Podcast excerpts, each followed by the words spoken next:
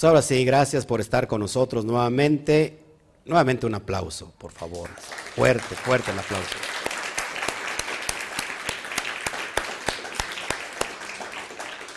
Saludamos a todas las naciones en este 25 de diciembre.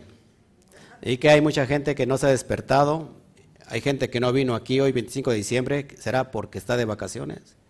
¿Será porque se levantaron tarde? ¿Será porque siguen celebrando?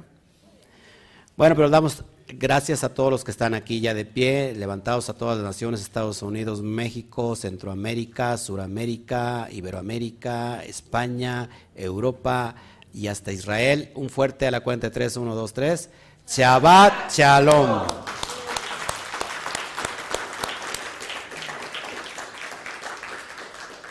Y bueno, eh, ya sabes, si estás en YouTube, por favor ponle manita arriba, comparte en tus grupos de redes sociales, de WhatsApp, deja tu comentario ahí en la barra de comentarios y te lo voy a agradecer mucho si estás en Facebook. Ah, por cierto, si estás en YouTube, si no te has suscrito, suscríbete y es necesario que actives la campanita de las notificaciones. Si estás en Facebook, ¿qué le ponemos en Facebook? Un corazón así bonito que, esté palpitando. Pum, pum, pum, pum, pum que dejes tu comentario y que compartas en todos tus grupos y redes sociales. Amén, amén, amén. Bueno, hoy tenemos un tema muy importante, amados hermanos, interesante el tema. Hoy tenemos eh, la narrativa, la, parte donde habla la mujer adúltera y empezamos con eh, capítulo 8. Creo que sí puse bien el título del video. Ahí en... No sé si... ¿Sí? ¿Capítulo 8? Ok, perfecto. Bueno.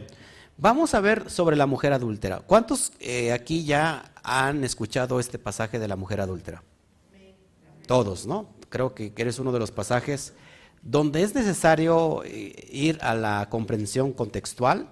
Eh, vamos del Peshat hasta al Sot, lógico, pasando por el Remes y después el Derash, para entender esta metáfora de la mujer adúltera, porque de ahí se puede extraer un, algo que, es un pretexto para decir que Yeshua eh, no está obedeciendo la ley, ¿no?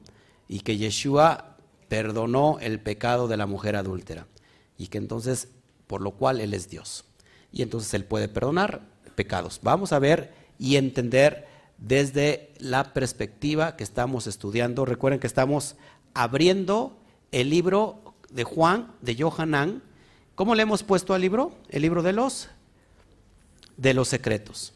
Estamos estudiando desde el nivel SOT, desde la profundidad del escritor. Recuerden que el escritor escribe, la, valga la redundancia, un texto, un libro, con un propósito. Y, tenemos que entender el objetivo del, del autor. No solamente a quién va dirigido, por supuesto que es un grupo homogéneo, un grupo oriental, un grupo judío, que conoce los misterios de, lo, de la Torah, el Sot de la Torah. Y es desde esa perspectiva que tenemos que entender. No podemos mirar este escrito si tenemos gafas occidentales. Llámese la fe que practiques, si, si tenemos gafas occidentales no podemos entender este contexto. ¿Estamos, ¿Está entendiendo usted? Perfecto. Bueno. Entonces, vamos a analizar desde esa perspectiva, eh, vuelvo y repito, no con los lentes que se nos impusieron desde que nacimos, para poder entender lo que está detrás de, este, de esta bella enseñanza. Ayer me preguntaba a alguien, que es muy importante aquí entender esto, eh, me, me, dijeron, la narración del Gan entonces, ¿es algo literal? ¿Sí existió o es una metáfora?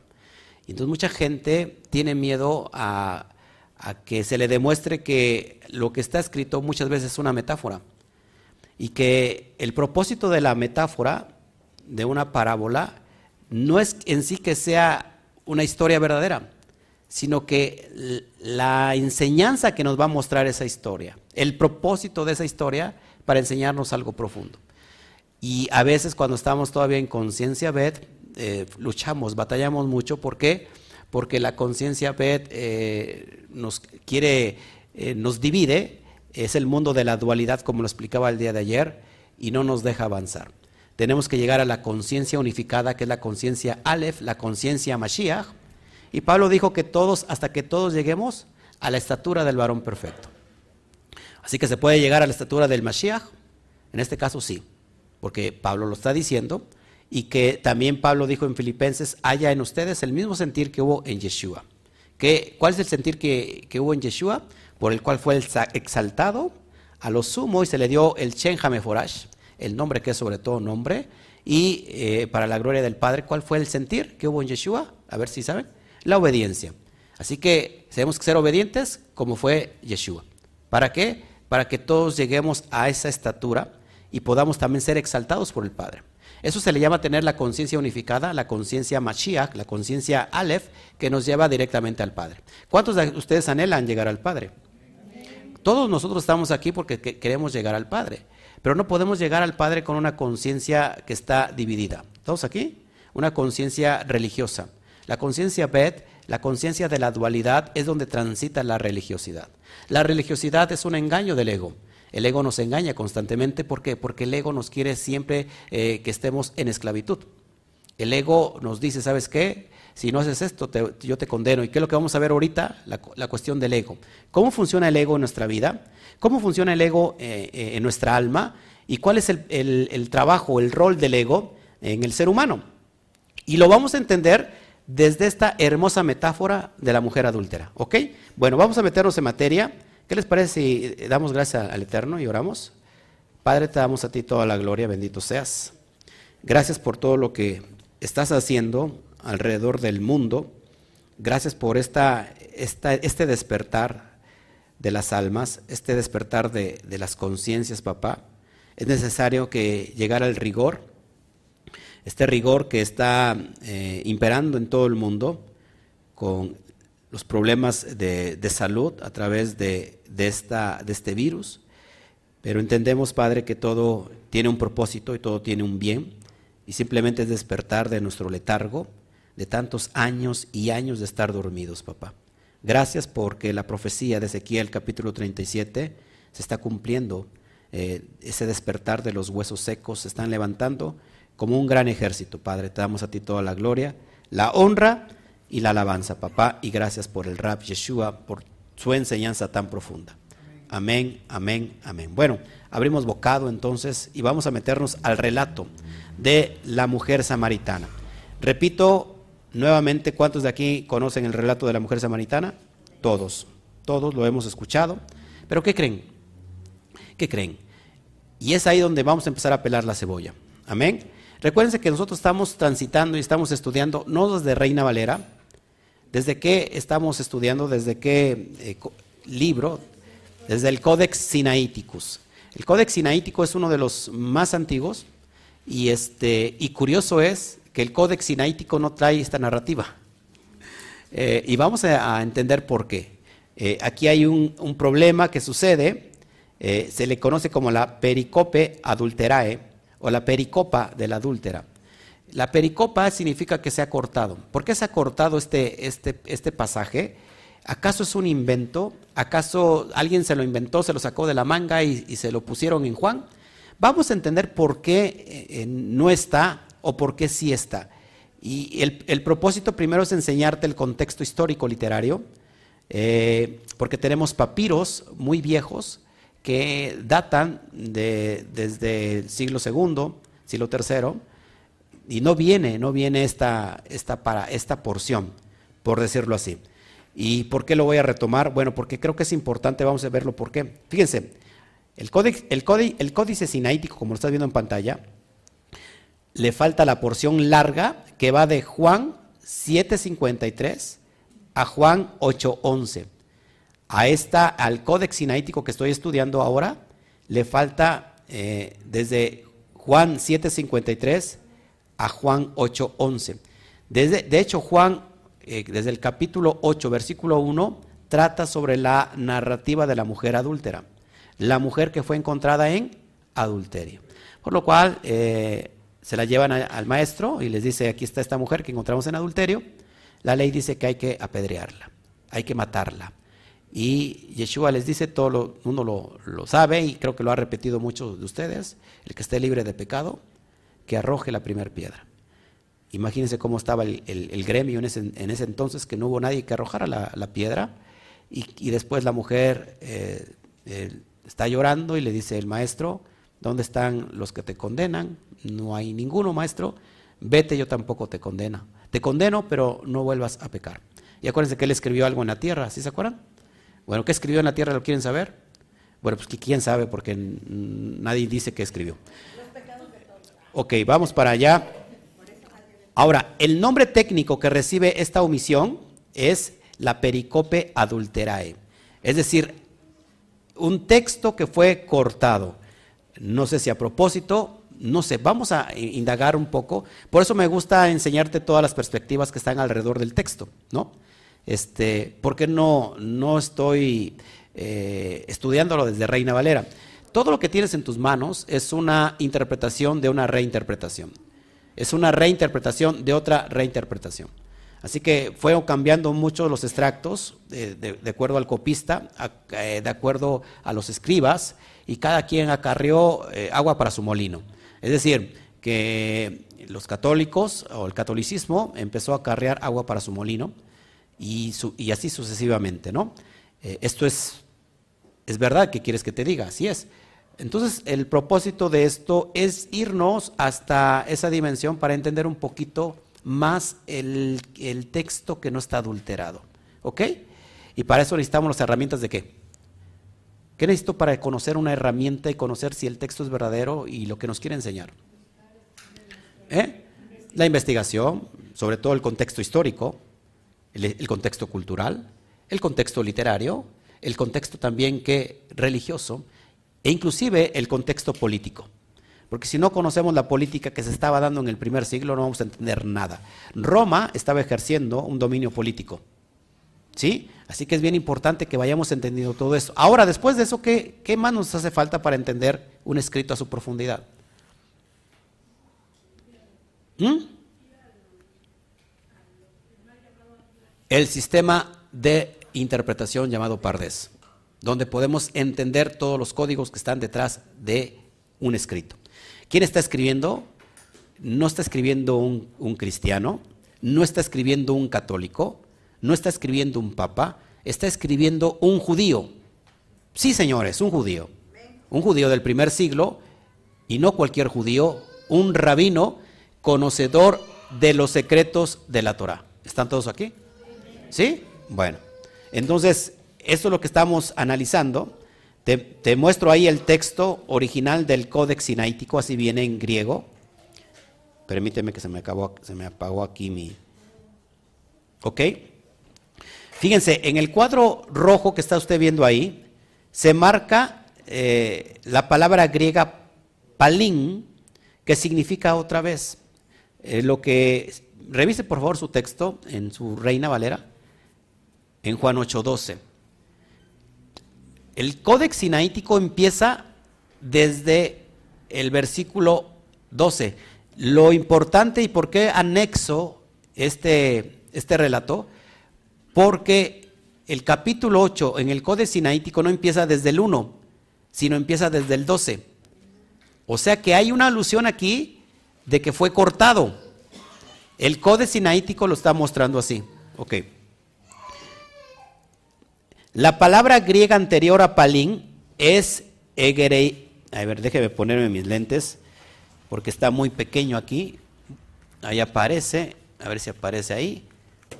Miren, traje mi, mi ah, ahí viene. egei retai, que significa levantó, que corresponde al pasaje de Juan 7:52, cuando dice, de Galilea nunca se levantó profeta. Entonces de ahí, de esa parte se deduce la omisión de Juan 7:53 al, capítulo 8, verso 11. Así que por esa, esa evidencia nos puede dar eh, o, puede refutar que fue cortada, pero que sí existía en, la, en, la, en, la, en el original. ¿Todos aquí?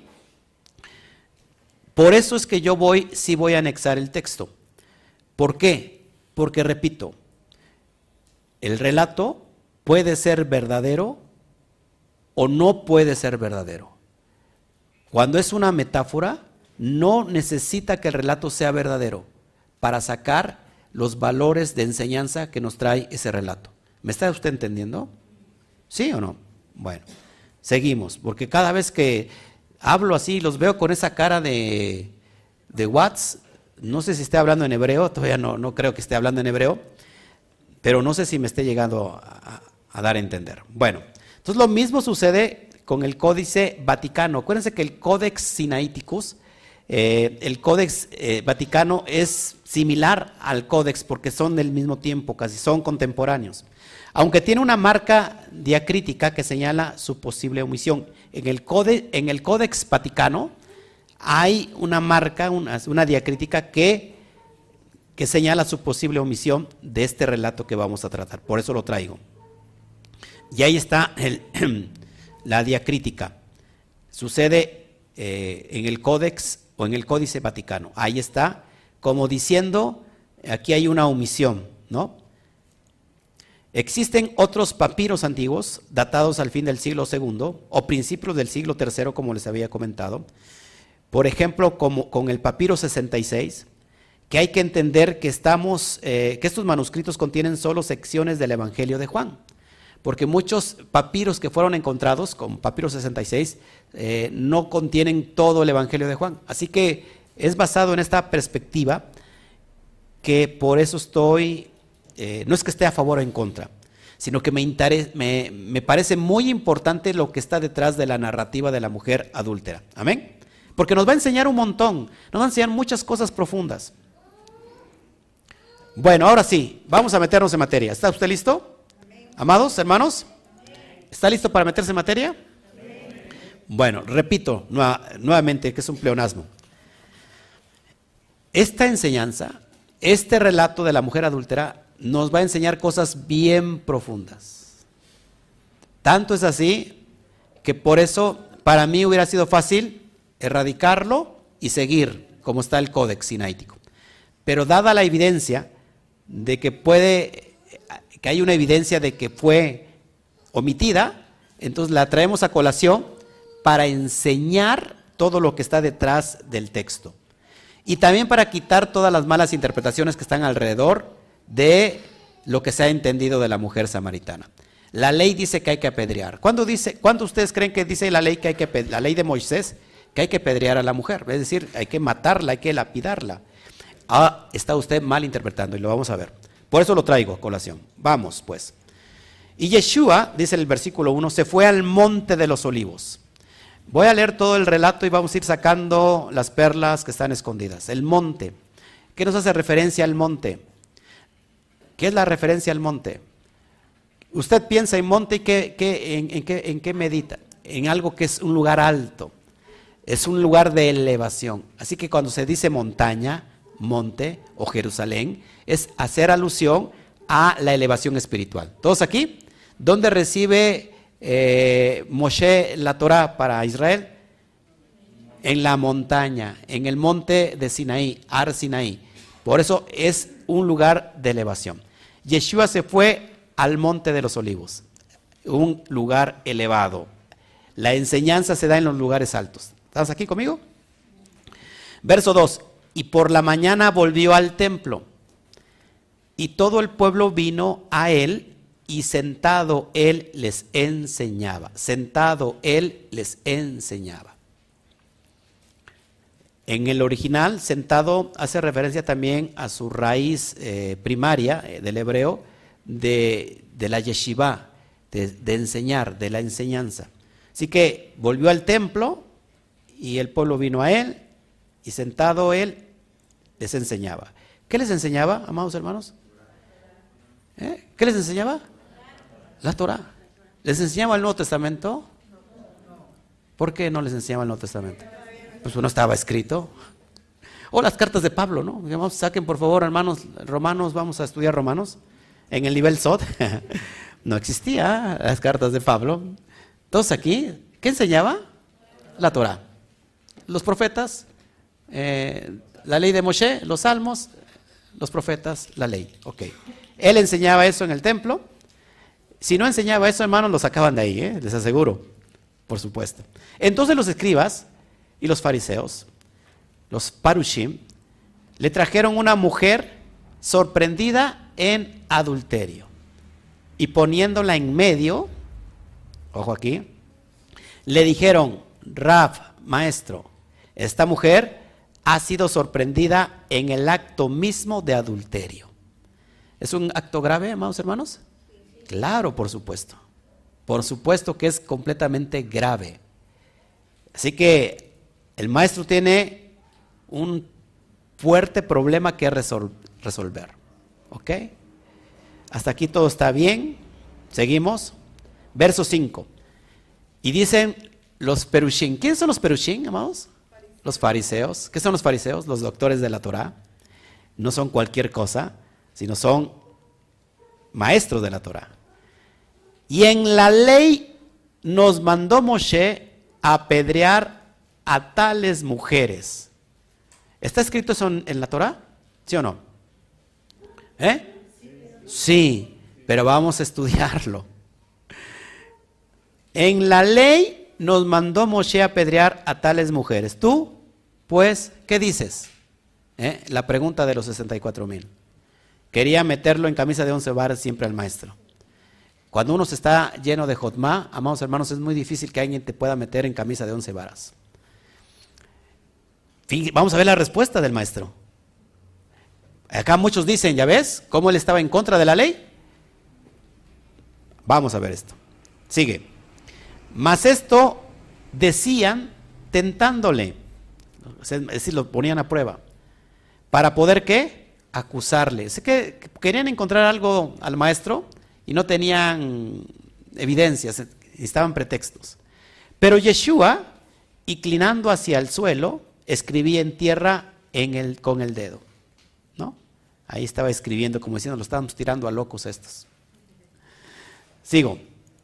Verso 7. Y como insistieron en preguntarle, se enderezó. Se enderezó, acuérdense, se enderezó. Es, un, es una, eh, una emulación de elevación. Se enderezó y les dijo. Primero estaba, cuando estaba escribiendo, estaba sentado. Para responderles, tuvo que ir al nivel elevado. ¿Estás conmigo? Se levantó, se enderezó y les dijo, el que de vosotros esté sin pecado, sin transgresión, sea el primero en arrojar la piedra contra ella. Acuérdense que no le estaba hablando a la gente común y corriente, sino le estaba hablando a escribas y fariseos. El que esté sin transgredir, que arroje la primer piedra contra ella. Vamos para allá. Me encanta el sot. E inclinándose de nuevo hacia el suelo, siguió escribiendo en tierra. Si se levantó, se elevó para responderles a través de la jotma, de la sabiduría, algo tan profundo. Y después se puso otra vez a su nivel. El maestro es grande. Nueve. Pero ellos al oír esto, acusados por su conciencia, acusados por su conciencia, acuérdate que la elevación es un estado de conciencia, salían uno a uno, comenzando desde los más viejos hasta los postreros, y quedó solo Yeshua y la mujer que estaba en medio. Seguimos. Interesante. Enderezándose Yeshua y no viendo a nadie, sino a la mujer, le dijo, mujer, ¿dónde están los que te acusaban? Ninguno te condenó. Le dice, ninguno te condenó. Y ella dijo, ninguno, Rab, maestro. Yeshua le dijo, ni yo te condeno, vete y no peques más. Bueno, hasta aquí está el relato y, vamos a entender todos los conceptos que están aquí resguardados para nosotros. Ojo aquí. Eh, de aquí se extrae muy, muy mala interpretación porque dice, a ver, Yeshua está en contra de la misma ley porque y él mismo perdonó a la mujer. Así que él tiene el poder de perdonar los pecados. ¿Y quién es el único poderoso para perdonar pecados? ¿Eh? El eterno. El eterno mismo, y tú, muchos dicen, Él es Dios. Ojo aquí. Muy importante conocer todos esos conceptos. ¿Está listo para pelar la cebolla? ¿Ok? Bueno. Acuérdense que no, no voy a hablar en el sentido literal. Lo que estamos, ¿de qué está lleno el libro de Juan? De parábolas. Apúntelo. De Meshalín. ¿Qué son Meshalín o qué es el Mashal? La parábola. Cada vez que hay un Mashal, tiene que haber un Ninshal. ¿Qué es el Ninshal? La cosa en sí, el significado de la parábola. Entonces muchos nosotros leemos y queremos interpretar en lo literal, cuando es una parábola y se tiene que entender desde el sentido elevado. Así que muy importante todos estos elementos. ¿Qué encontramos en, esta escena? A Yeshua, eh, la mujer traída en adulterio, los fariseos y, ¿y qué más? Y, las piedras que le van a arrojar, la ley de Moisés dice que hay que apedrearla, y Yeshua diciendo, yo no te condeno. Vamos a entender esto. Amados, para empezar, siempre, siempre en la ley de Moshe, siempre que hay un juicio, tiene que estar el Beidim. ¿Qué es el Beidim? Que se traduce como casa del juicio. Tiene que estar el tribunal, el tribunal del Sanedrín completo, para traer un juicio basado en la Torah. ¿Qué es lo que faltaba en esta escena para que se realizara un juicio completo? Y que no puede realizarse un juicio así como estamos viendo el caso. Que estuviera todo el Sanedrín y que estuviera no solamente la mujer, sino que estuviera también el varón con el que adulteró. ¿Por qué? Y después de eso tiene que haber estos testigos y tiene que haber un juicio como lo conocemos hoy en juicio en el tribunal.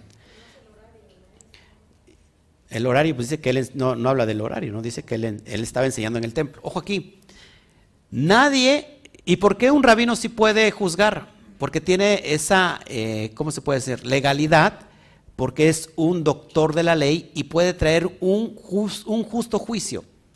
Acuérdense que uno de los hombres más llenos de sabiduría le llevaban juicios para que él determinara qué es lo que se tenía que hacer. Shlomo, que es un estado de conciencia activada. Ahora, no podía haber una condenación si fuera el caso, aunque fuera adúltera, si no existían todos esos elementos. Ya desde ahí estamos ya eh, mal. Pero esta historia nos está enseñando algo bien profundo y vamos a irnos al tema. Es un tema muy corto, así que no te duermas, por favor, date una cachetada, pero bien profunda este, para que te despiertes del letargo. Ayúdeme, hermano, si está durmiendo al de junto, dele usted un codazo. Ya si se enoja, le dice, usted está en la carne todavía. ¿Eh? Hay que ser más espiritual. Yo tampoco te condeno. Vamos a ver estos elementos. ¿Quieren verlo o no?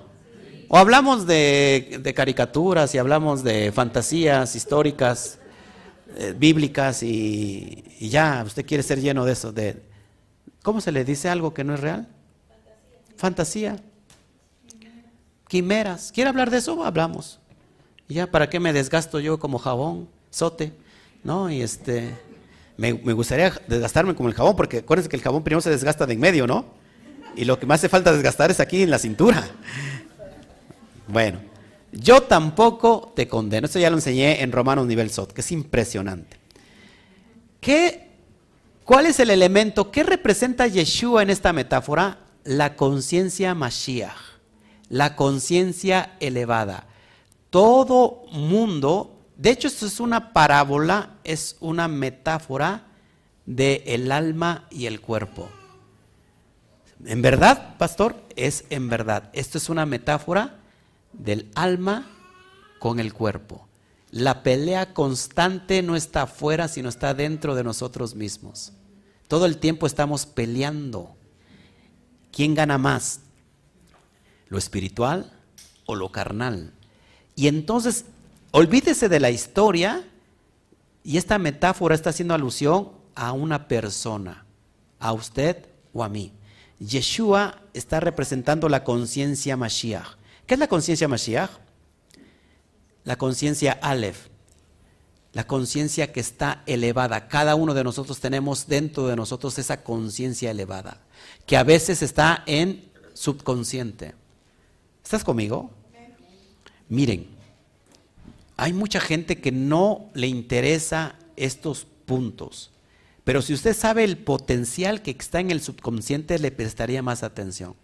En el subconsciente está la información genética que le dicta a tu cuerpo envejecer. Porque simplemente el subconsciente está repitiendo lo que está de generaciones pasadas y lo, está dictando a tu, a tu ADN que tiene que envejecer, porque así se lo dictó tu generación pasada.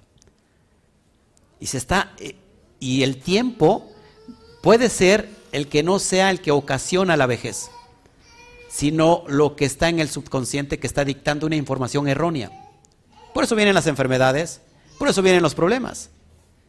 Y por eso muchas personas se dicen, yo estoy viejo ya. Y entonces el viejo deja de tener sueños, deja de tener aspiraciones porque ya está viejo. Y es un error ahí. Así que dentro de nosotros todos tenemos la conciencia Mashiach, la conciencia elevada.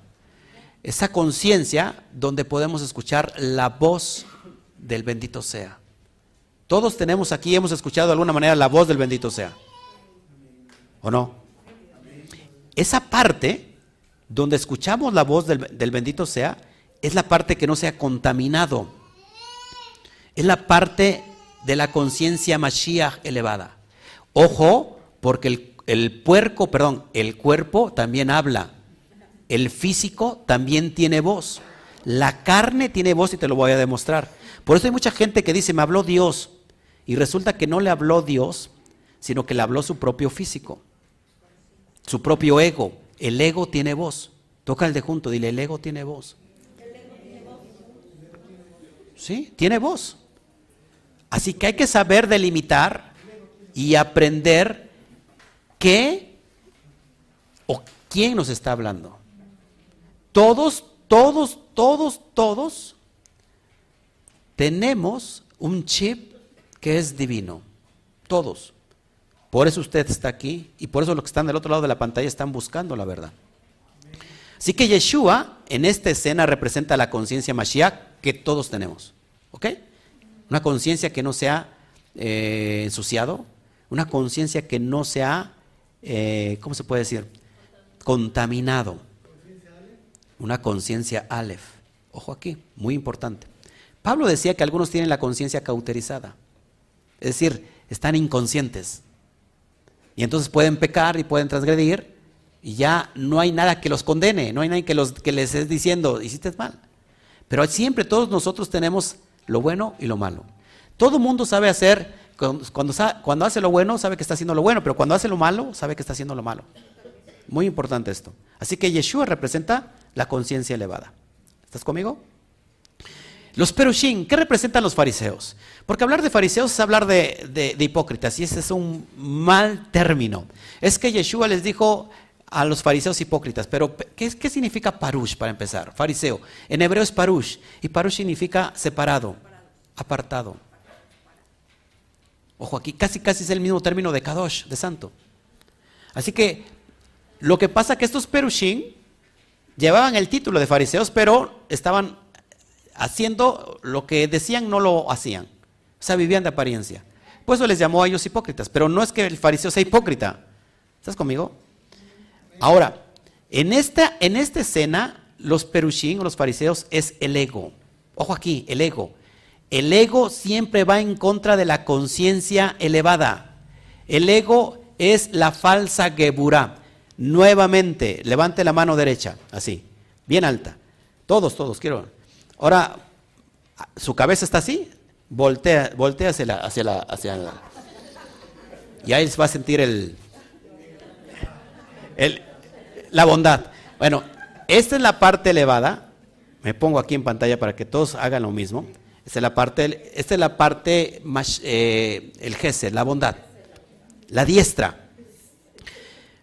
La izquierda es la, el rigor, el juicio. Ojo aquí, la Geburá. Geset, diga conmigo, Geset, que es bondad. Geburá, que es el límite. Así que, ojo aquí, cuando viene juicio, que es con la izquierda, este juicio nunca, nunca, cuando viene juicio de parte de Hashem, nunca abandona el Geset. Siempre es, ojo aquí, el juicio del Eterno, aparece la columna central. ¿Cuál es la columna central? La misericordia. Así que el juicio del Eterno siempre es justo juicio. Diga conmigo, justo juicio. ¿Está conmigo? Ahora, fíjate, el ego nos demuestra la falsa Geburá, porque el ego va en contra de la conciencia elevada. El ego va a decir, hay que matar a la mujer que está en adulterio. Ojo aquí, esto es bien importante que lo vayamos analizando, amados hermanos. Esto es el perushín, el ego. El ego nos engaña. El ego te dice, estás bien bello, bello, bello, bello o estás feo, feo, feo, como me dijeron ayer aquí el hermano. Entonces dije, el hermano está en, está en el ego, ¿no? Completamente, lo está engañando. ¿Estás conmigo? El ego es el, fariseo, en este caso, en esta, en esta metáfora, el ego son, los fariseos es el ego. Y hoy te va a entender esto, que es bien importante. Entonces, es la falsa geburá. ¿Estás de acuerdo conmigo? Porque el ego te va a condenar siempre. ¿Qué va a hacer el ego en nosotros? Como ayer explicaba. El ego va a hacer que siempre estés en esclavitud. ¿A través de qué? De la religión. Es decir, el ego te va a mantener en Egipto construyendo los ladrillos para Faraón.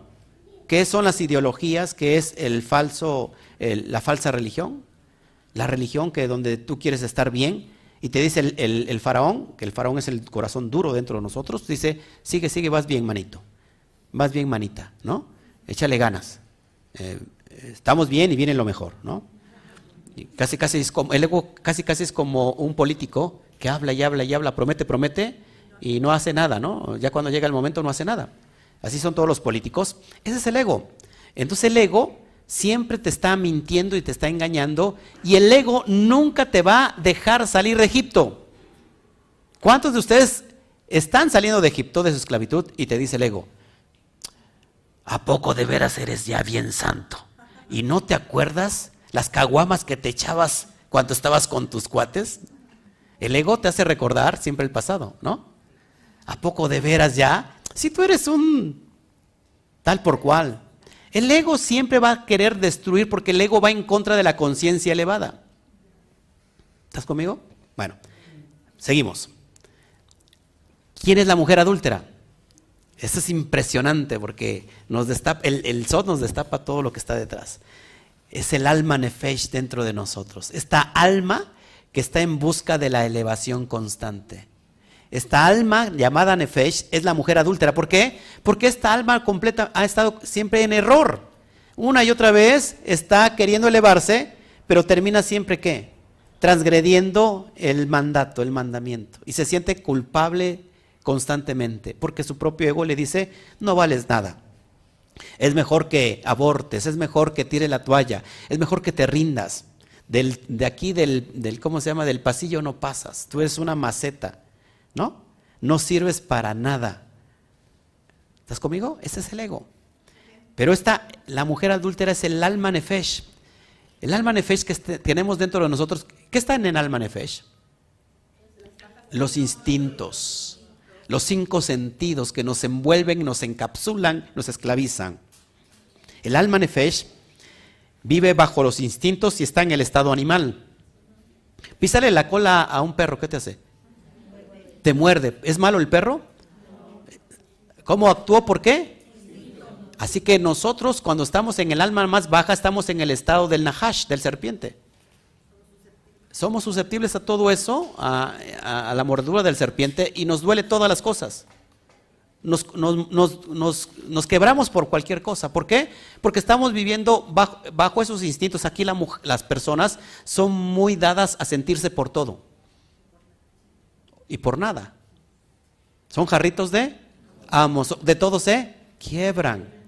Esta es una alma que está en constante error pero lo que busca esta alma es elevarse al nivel más elevado que es la Neshama. Todos aquí, me paro para que entiendan esto. Me explico aquí. Neshama, esta parte. ¿Ok? Neshama. Egipto. La parte de medio, la parte central, Ruach, las emociones, pasar por el desierto. La cabeza, Israel, la tierra prometida, la, el alma elevada, Neshama. Así que el alma que busca constantemente elevarse, no se eleva, ¿por qué? Porque hay un desierto. Y en el desierto es susceptible, porque entonces el ego engaña en medio del desierto a través de las emociones. Por eso Yeshua, cuando sube o cuando va al desierto 40 días y 40 noches, ahí es tentado. ¿Por qué? Por su propia Yeser Haraz, por la propia carnalidad, la carne que tenía Mashiach o Yeshua. ¿Estás conmigo? Por eso mucha, mucha alma está como la mujer adúltera. Está, está transgrediendo constantemente, se siente culpable. Y no puede salir porque en medio entre la tierra y el cielo, entre Egipto y la tierra prometida está el desierto. Y en el desierto es susceptible. Por eso es bien importante entender que el ego siempre te va a destruir. Y va a usar constantemente las emociones. ¿Estamos aquí? Es muy importante. Es la Neshama. Tiene que ver con la cabeza. Es Israel. Esto es Israel. La cabeza es Israel. No es una, es una nación, eh, no es una, ¿cómo se puede decir? No es un territorio físico. Israel es un estado de conciencia. ¿Todos aquí? Para llegar a Israel cuesta trabajo. Estamos aquí abajo, estamos a nivel talón. ¿Dónde anda la serpiente? Abajo arrastrándose, animal rastrero, ponzoñoso, rata de dos patas. Bueno, e, e, ese animal ponzoñoso está a nivel tierra porque está arrastrando. Cuando estamos a nivel talón, eso es ser Jacob. Jacob tiene que Yad, Ekov, mano en el talón. Jacob es estar en esta dimensión baja donde somos susceptibles a la mordida del serpiente. Cuando nos muerde el serpiente somos muy susceptibles. Nos, sentimos, nos enfadamos, nos enojamos. Y Yeshua dijo, es necesario que vengan los tropiezos. En el mundo tendréis aflicción, pero confiad porque yo he vencido al mundo. La conciencia Mashiach ha vencido la mordida del serpiente.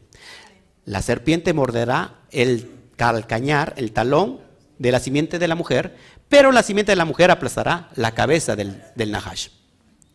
Cuando Jacob vence a su carnalidad. ¿Cuándo venció Jacob a su carnalidad? Cuando peleó ahí en el vado, eh, tuvo una pelea y entonces cuando vence, entonces el Eterno le cambia el nombre. Ya no te llamarás Jacob, sino ahora te llamarás Israel. Lo elevó a la cabeza. Cuando estamos en la cabeza, ya no somos susceptibles a la mordida del serpiente. ¿Estás conmigo? ¿Nos pueden ofender? Mucho pero uno es dueño de, la reacción que tenemos con la ofensa. ¿Por qué? Porque somos Israel, un estado de conciencia. Es decir, que el alma que estaba aquí batallando en Egipto, ojo aquí, que estaba peleando por subir, ¿quién lo ayudó? Esta conciencia Mashiach que va en rescate de esa alma y la eleva hacia esa dimensión. Hemos dejado la carnalidad. Es decir, Moshe va en busca del pueblo que está en esclavitud. ¿Y qué es Moshe? ¿Qué representa Moshe? La Torah los secretos que están siendo revelados como ahora. ¿Te das cuenta que ya no estamos en el nivel que estábamos antes? Que estamos ya en un nivel elevado, eso se supone. Pero ¿qué tal si al primera ofensa nos, nos, nos ofendemos? Hígado, hígado, ¿dónde está el hígado? Yo no sé ni... Por aquí, ¿no? ¿Sí? ¿Dónde? Abajo, el hígado, el hígado se traga toda la, todo el enojo, el hígado. El hígado está el serpiente el Nahash. El hígado convence al corazón. El corazón, ojo aquí, el corazón es Eva, Java, que se dejó convencer por el serpiente. ¿Cuál es el propósito de Java ahora? Convencer a Adán. Adán tiene que ver con la cabeza. Una vez que convence a la cabeza, entonces todo el ser humano se cae. ¿Por qué? Porque viene la muerte. Se tragó todo el enojo. ¿Qué es lo que hay que hacer? Hay un secreto que es bien profundo que cuando estamos recuperados a este nivel alto, ahora Adán toma las riendas y entonces él gobierna. La, parte alta, elevada de la Neshama, gobierna el cuerpo. Y aunque venga el enojo, el entripado, ya la emoción no nos afecta. ¿Por qué? Porque hemos sido restaurados. ¿Estás conmigo? Bueno, eso es lo que, es lo que significa. Seguimos. Entonces la mujer adúltera es el alma nefesh, esta alma que está en constante elevación. ¿Están conmigo? ¿Por qué viene todo así este, deshidratado? ¿Qué? ¿Se desveló mucho ayer o qué? ¿Está usted durmiendo? ¿Me dan ganas de traer agua? Una pistola de agua y órale. sí, compra y, y, les voy a disparar. Total, estamos en un nivel que elevado, ya no se gusta ofender, ¿va? Así me voy de aquí porque el pastor me mojó. Pues estabas durmiendo, condenado, ¿cómo no te voy a mojar? Sí, ah, bueno, si usted tiene excusa, por decirlo así. Pero los demás que tampoco se deshidrataron ayer este, desvelándose, tomaron mucho ponche a lo mejor.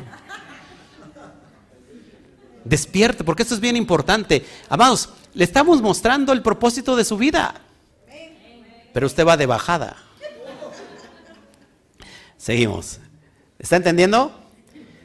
¿Dónde estaba Yeshua enseñando? En el templo. ¿Qué es el templo? En la alusión del nivel Sot es lo que conocemos como la Tiferet. ¿Qué es la Tiferet? ¿Dónde se encuentra la Tiferet de nosotros? El corazón. Es las emociones. ¿Qué abarca las emanaciones de Tiferet? Son seis emanaciones. Gesed, Geburah, ¿qué más? Tiferet, Netzah, Hod, Yesod seis que tienen que ver con las emociones. Ojo aquí. El Tiferet, que, ¿cómo, se, cómo se, conoce como el, este Tiferet? O como Seramping. Tiferet tiene, tiene que ver con el equilibrio, la armonía, la belleza. Hace un rato estábamos en Tiferet y usted ni se dio cuenta. ¿Cuándo estamos en Tiferet? En la adoración.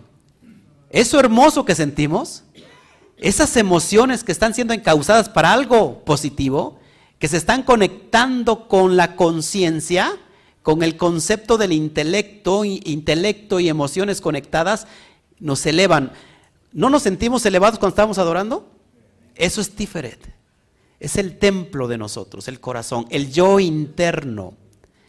Lo que conocemos como el Ruach. ¿Estás conmigo? El yo interno muy importante. Es esta, es lo que nos hace falta mucho a nosotros, penetrar en esta tiferet.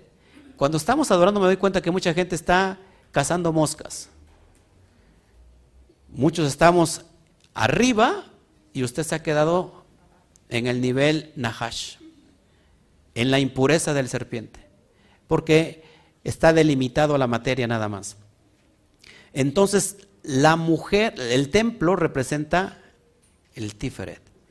No puede haber una respuesta a esta alma nefesh si no sanamos nuestra emoción. Una emoción sanada va directamente a salvar a esta alma que está en adulterio. Ojo aquí. ¿Ok?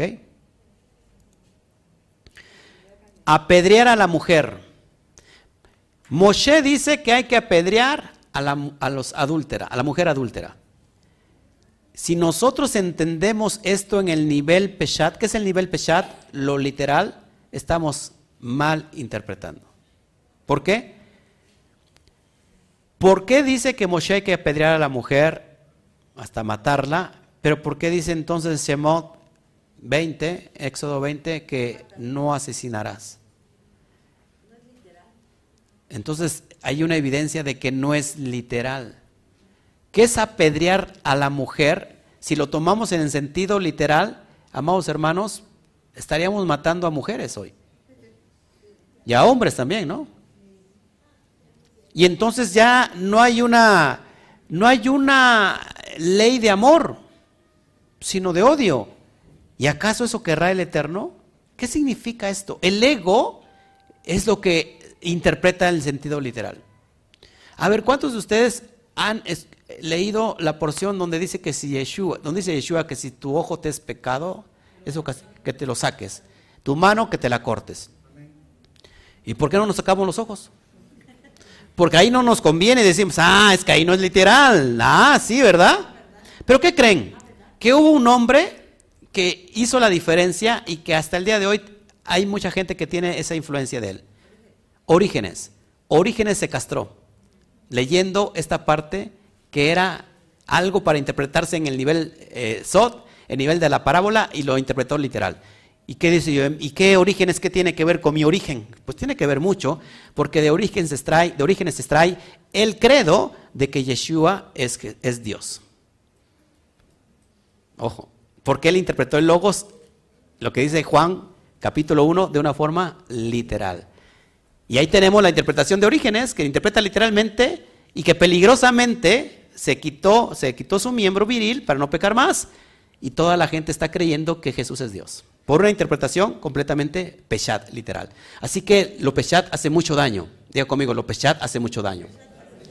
Yo he enseñado que el sistema Pardés tiene cuatro letras hebreas, cuatro iniciales. La Pei, la Reish, la Dalet y Samech.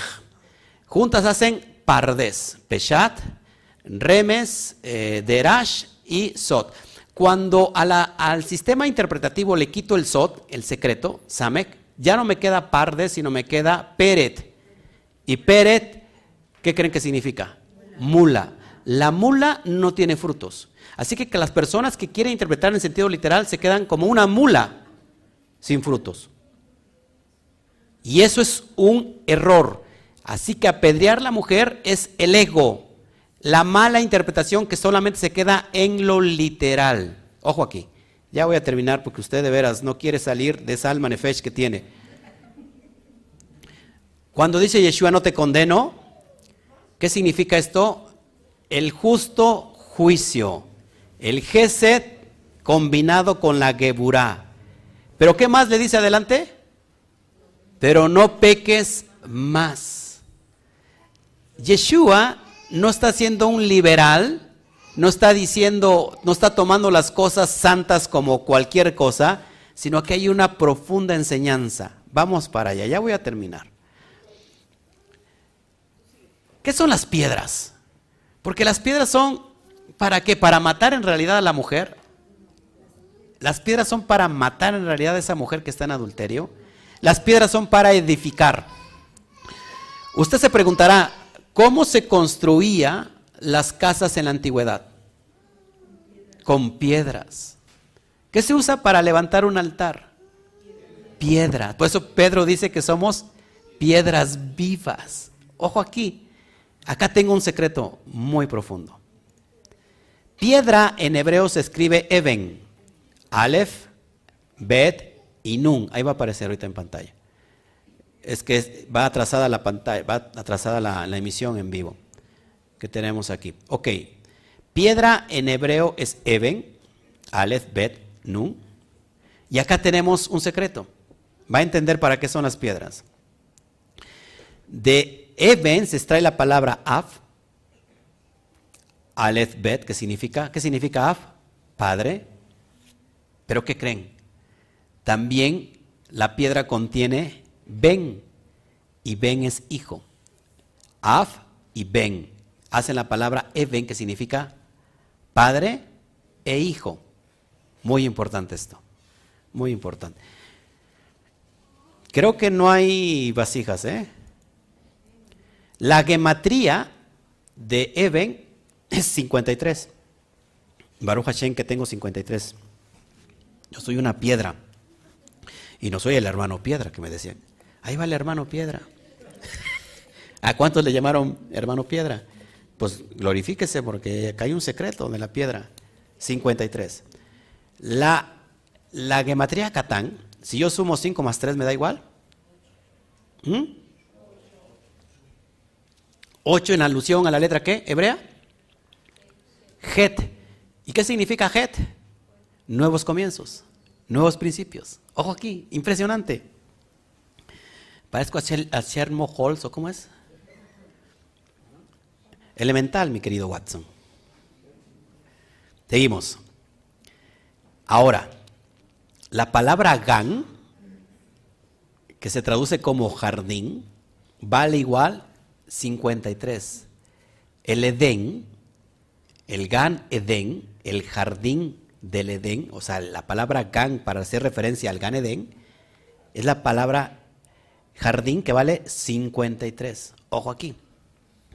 Todo esto está implícito en la palabra piedra. La palabra piedra es un juego de palabras en realidad. Por eso es importante entender los hebraísmos. Porque aquel que no sabe todo esto dice, pues hay que apedrear a la mujer y es una piedra, pues hay que matarla. Chale, ¿no? Es literal, ahí dice así. Ojoy, ojoy, ojoy, como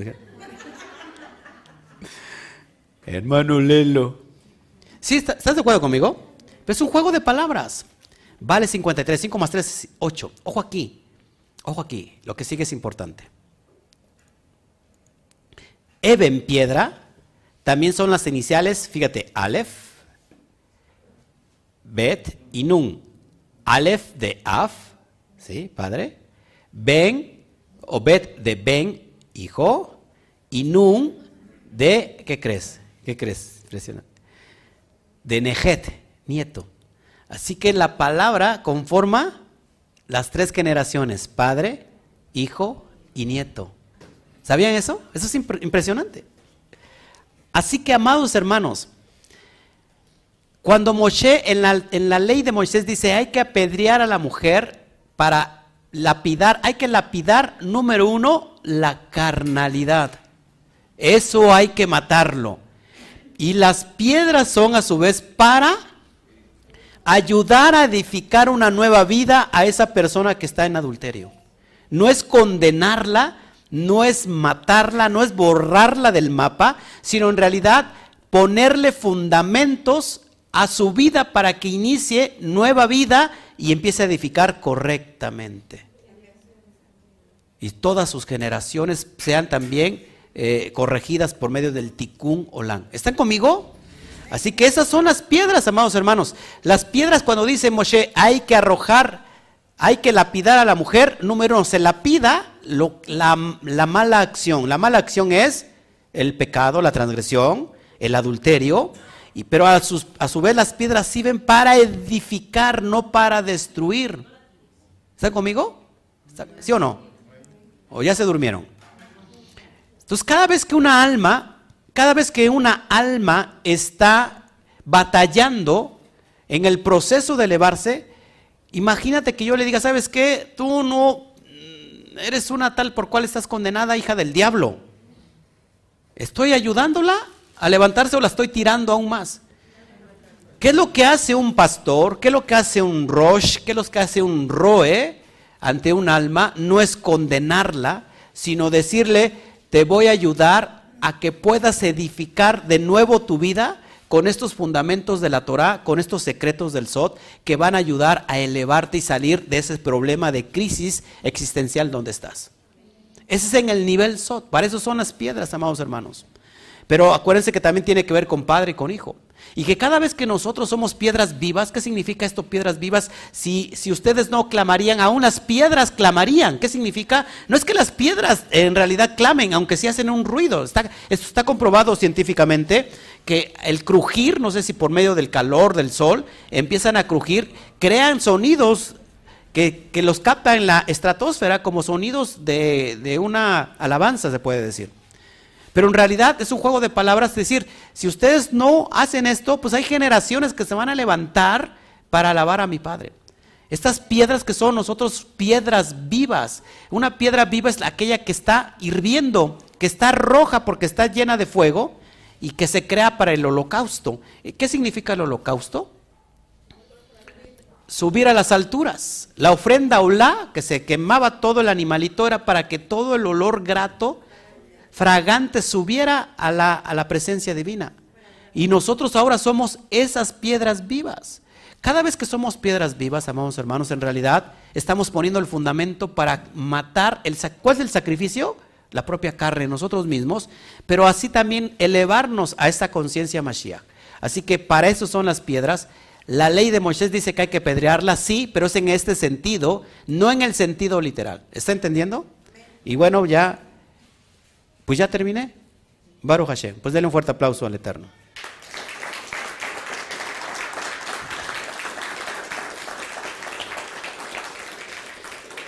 Para retomar y resumiendo esta enseñanza, cada vez que nosotros fallamos, porque estamos en el intento de ser elevados, esta alma que está en constante elevación, y fallamos viene la culpabilidad. ¿Te das cuenta? El ego de plano te quiere destruirte y sabes que no vale la pena que sigas yendo a escuchar los secretos de la Torah. No vales nada. Mejor regrésate a tu vida. Ahí eras feliz, aunque en apariencia, pero eras feliz. Ese es el ego. El ego que va a estar en constante lucha contra la conciencia Mashiach. Pero cuando tú has entendido que el Eterno no te condena, que tu mismo ego ha sido desfasado y entonces esta conciencia elevada te dice, yo no te condeno, pero no peques más, no transgredas más, sigue elevándote y ya no hay nada que te pueda impedir la elevación. Esto es lo que significa, en grosso modo, esta metáfora o esta historia de la mujer que está en adulterio. Si la mujer está en adulterio, el propósito es que sea regenerada esa mujer. Por eso a esto le llamamos el bitul. ¿Qué es el bitul? La negación del ego, del yo, la muerte del ego. ¿Cómo hacemos morir el ego? Como lo hizo Yeshua cuando fue al madero. Cuando yo hago morir el ego, amados hermanos, entonces, luego entonces, ya nada me limita y puedo elevarme a esa dimensión, conectarme a esta conciencia Mashiach y ser uno con el bendito sea. Yo y el Padre, uno somos. Así que, amados hermanos, si el ego te está condenado, el Padre no te condena, ¿sabes? Eso no estoy hablando algo a la ligera, ni estoy hablando de liberalismo. Cada quien tiene su Dios propio. Eso es real. Hay personas que tienen su Dios castigador, su Dios juzgador. Pero el eterno que está dentro de nosotros y que opera a través de nuestra conciencia, si tu ego está eh, lastimándote, no es el eterno, es tu propio ego que te está condenando. Y el ego que te quiere destruir constantemente. ¿Qué tienes que hacer? Así es. Cada vez que fallamos una y otra vez, el ego nos va a atacar, atacar, atacar, atacar. Y esa es la falsa Geburá, el falso juicio. Esta Geburá te destruye. El Eterno no quiere destruirnos. El, el Eterno nos da un juicio con propósito. Para rectificar. Es decir, el juicio viene acompañado, ¿por qué? Por el Gesed, por la bondad. Y eso aparece como la palabra misericordia. El Eterno puede tener condenación completa, sí, pero el Eterno no puede dar eso porque su naturaleza es dar bondad. Y entonces, como no puede dar bondad plena, la Geburah es un límite.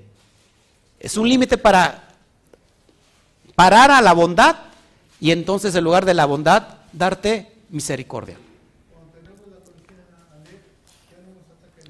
Ya no nos ataca el ego cuando estamos en conciencia Aleph, porque sabemos que estamos transmigrando a esta elevación constante que no es fácil, ¿verdad? Pero tampoco es difícil.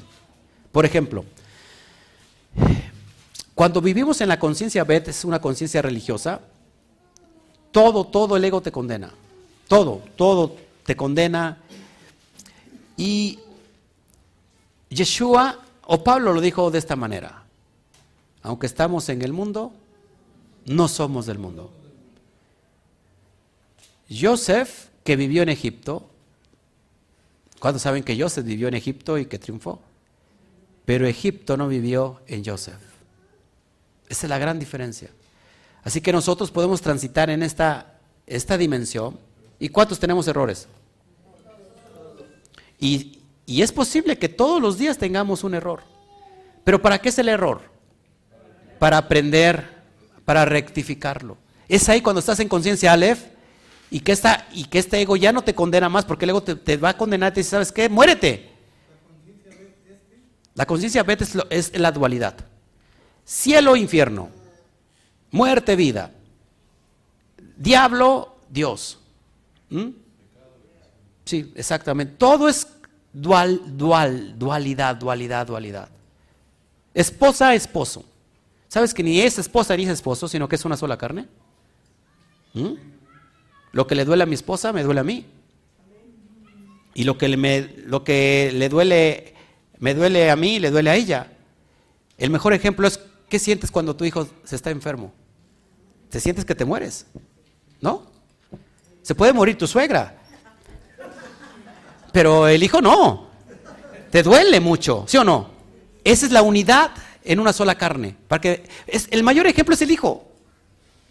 O sea, si queremos sentir la conciencia Aleph y dices, yo no entiendo ni papa de la conciencia Aleph, este pastor habla de puras cosas elevadas. Bueno, el mayor ejemplo que el Padre nos dio es el Hijo.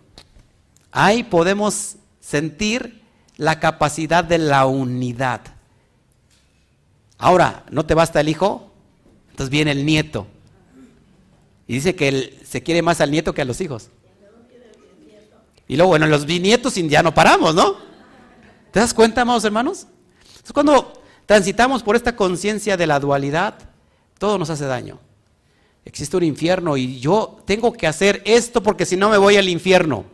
Ahí es el ego que te está condicionando. ¿Dónde entonces está el libre albedrío? ¿Dónde quedó? ¿Te das cuenta que el ego es un engaño? El libre albedrío nos dio el Padre para poder elegir nosotros mismos. Lógico, es una conciencia, porque el ego te condena. Es decir, yo hago esto no porque me voy al infierno, yo lo hago porque me amo hacerlo y porque es lo que más me conviene, no porque me estoy yo condicionado que si no hago esto me voy a ir al infierno. Y estamos en el proceso del miedo. ¿Qué es lo que, o sea, cuando una persona tiene que obligada a guardar el Shabbat por temor, ojo aquí, está en esa parte egoísta. Escuché esto una vez. Acuérdense que el Eterno usa faraones para hablar al pueblo de Israel, ¿o no? Me fui a cortar el pelo, estaba yo ahí eh, muy cortándome el pelo, llegó un, señor, le dijo al peluquero, no, pues ya se murió toda la familia. De COVID, eh, cuando estaba muy fuerte lo del COVID. Apenas yo había pasado el proceso, tenía yo como unos 15 días y ya me fui a cortar el o 20 días o más y escuché que decía, fulano de tal, ¿sabes? Se murió. No me digas, sí. Y fulano de tal, también se murió. Y, o sea, todo Orizaba se, había muerto, ya dije de... Y dice, pues de, mis familiares, dice, solamente se murieron 10 personas. Dije, wow, ¿qué está pasando aquí, no? Y entonces el peluquero dijo algo que me llenó de mucha profundidad. Por eso el Eterno usa faraones. Dice, y la gente dice, ah, es que la gente no se vacuna. Y dice la gente que, ah, es que la gente dice que nos quieren dominar a través de la vacuna. Y el peluquero dijo esto, si ni Dios nos domina, ¿cuánto más nos va a querer dominar el mundo? Porque el Eterno nos da el libre albedrío. El, el, Eterno puso estos secretos Sot para que te beneficies. Pongo delante de ti la vida. Pongo delante de ti la bendición, la maldición y la muerte. ¿Qué vas a escoger? Yo te pido que escojas, te, sugiero que escojas la vida y la bendición. Así que si nosotros escogemos abrir los secretos del Sot y emanar en esta dimensión para que todo nos vaya bien, ese es lo que hemos escogido. Pero curiosamente, como estamos en una conciencia partida, ¿por qué crees que el cerebro está dividido en dos? se tiene que unificar el cerebro, porque el cerebro representa un lado la mujer y otro representa el hombre. Uno representa las emociones y otro representa el intelecto. Cuando la mujer te diga que no lo hagas, en realidad es que tienes que hacerlo. ¿Eh? O sea, la mujer, eh, hay que entender la parte femenina. La mujer te dice, no hagas esto. Cuando tú llegas y le dices, amor, no, no quieres cenar, no te, invito a cenar, pues no sé, este, Mejor que cenamos en casa, te está diciendo todo lo contrario, llévala a cenar afuera. Porque así es la mujer. La mujer piensa que el hombre ya está premeditado a lo que ella, va, lo que ella piensa, como si nosotros fuéramos magos. Si la mujer está diciendo, yo estoy pensando esto y él tiene que entender lo que estoy pensando, aunque no lo diga, aunque diga lo contrario. No sé si me explico. Y entonces viene el problema de la dualidad. ¿Estás conmigo? No, ¿qué dice? ¿Estás enojada, amigo? No, no. Pero en realidad sí está enojada. Así que no le preguntes porque se enoja más. Lo que tienes que hacerle es contentarla sin preguntarle si está enojada. Rectificar. Rectificar. Tampoco nunca se te vaya a pasar abrir la boca de más y decirle, eh, amor, ¿cómo me veo con este vestido? Nunca le digas, te ves llenita o gordita. porque es el acabose. ¿Eh? Pero vas a adelgazar, pero la familia. No, entonces tenemos que tener mucho cuidado con la comprensión. Y esto nos reímos porque así sucede. ¿Sí? La mujer supuestamente tiene un sexto sentido, que ya está premeditado, que ya pensó lo que va a pasar y que piensa que tú tienes que actuar conforme lo que ella ya pensó que va a pasar. Y el hombre es más, más técnico, ¿me entiendes? Más, es más como que lógico. La mujer quiere ir más allá. Esta es la dualidad. Ayer por eso decía yo que Adán y Eva tienen una gematría. Que cuando yo quito la gematría sobre Adán me da el 26. Y el 26 hace referencia a Yudkei Batkei.